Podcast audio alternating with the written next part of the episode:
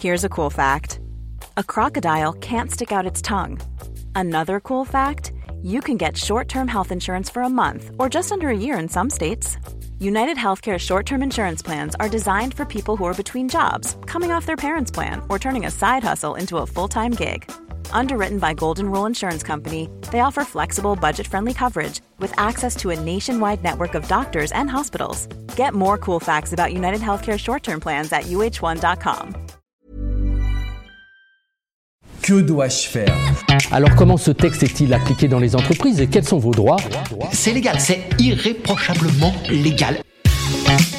Mes parents ont commandé une véranda chez un fournisseur de la région. Après avoir versé un premier acompte, le fournisseur a déposé le bilan de sa société.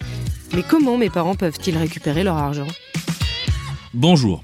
Je crains malheureusement que vos parents vont rencontrer des difficultés importantes pour récupérer leur argent. Tommaso Sicaina, avocat en droit des affaires. En effet, dès lors qu'il y a l'ouverture d'une procédure collective, il y a trois types, sauvegarde, redressement ou liquidation judiciaire en fonction de la gravité des difficultés que rencontre l'entreprise. L'ouverture de cette procédure entraîne deux conséquences. D'une part, l'entreprise a l'interdiction de payer toute créance intérieure, c'est-à-dire qu'elle n'a pas le droit, même s'il le souhaite, de rembourser la compte qu'elle a encaissée. D'autre part, le créancier, lui, a l'interdiction de introduire une action en justice pour exiger cette restitution ou exiger que l'entreprise euh, aille jusqu'au bout du contrat et livre in fine euh, la véranda qui a fait l'objet de la commande. Dans ce cas, pour avoir un espoir de récupérer au moins une partie de la compte, il faut procéder à la déclaration de sa créance au passif de l'entreprise. Cela se fait en adressant un courrier recommandé au mandataire judiciaire ou au liquidateur qui a été nommé par le tribunal. Ces informations peuvent être trouvées très facilement sur un site internet qui s'appelle euh, www.bodac.fr, qui est le site où sont publiées toutes les décisions concernant l'ouverture d'une procédure collective à l'égard d'une entreprise en France. Je parle de espoir, car malheureusement, dans ce cas, la créance est dite chirographaire, c'est-à-dire que le créancier ne dispose d'aucun privilège et d'aucune garantie. Il est donc remboursé en dernière position, après que tous les créances des salariés, de l'État au titre des impôts notamment, et l'URSSAF pour euh, tout ce qui est cotisation sociale, ont été remboursés.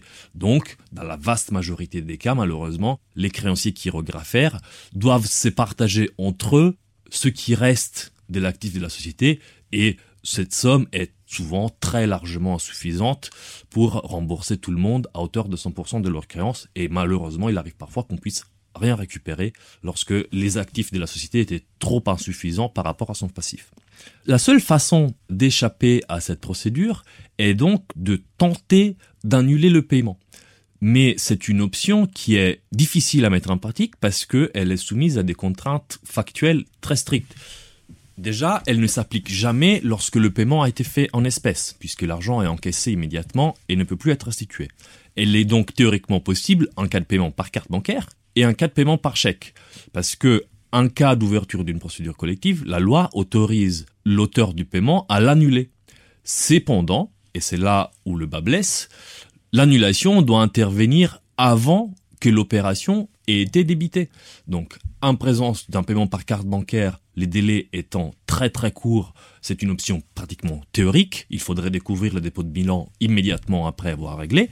Et s'agissant du chèque, on a un délai un tout petit peu plus long, mais on parle de jours. Donc, dans tous les cas, si il faut donner un conseil aux personnes qui contractent avec une entreprise pour des travaux ou des commandes importantes, c'est de vérifier préalablement si d'aventure, cette société ne fait pas déjà l'objet d'une procédure collective et dans ces cas-là, par prudence, il vaut mieux éviter de verser d'acompte avant d'avoir la certitude que le contrat sera honoré jusqu'au bout par l'entreprise avec qui on a décidé de contracter. Pour résumer, premièrement, lorsqu'il y a une procédure collective, l'entreprise a interdiction de rembourser la compte qu'elle a encaissée. Deuxièmement, le créancier a également interdiction d'introduire une action en justice pour exiger la restitution de son argent. Troisièmement, pour tenter de récupérer une partie de la compte, il faut procéder à la déclaration de sa créance au passif de l'entreprise. Quatrièmement, si vous avez payé par carte ou par chèque et que l'opération bancaire n'a pas encore eu lieu, vous pouvez essayer d'annuler le paiement. Et pour finir, essayez de vous renseigner au préalable, avant versement de tout à compte, si l'entreprise fait l'objet d'une procédure collective.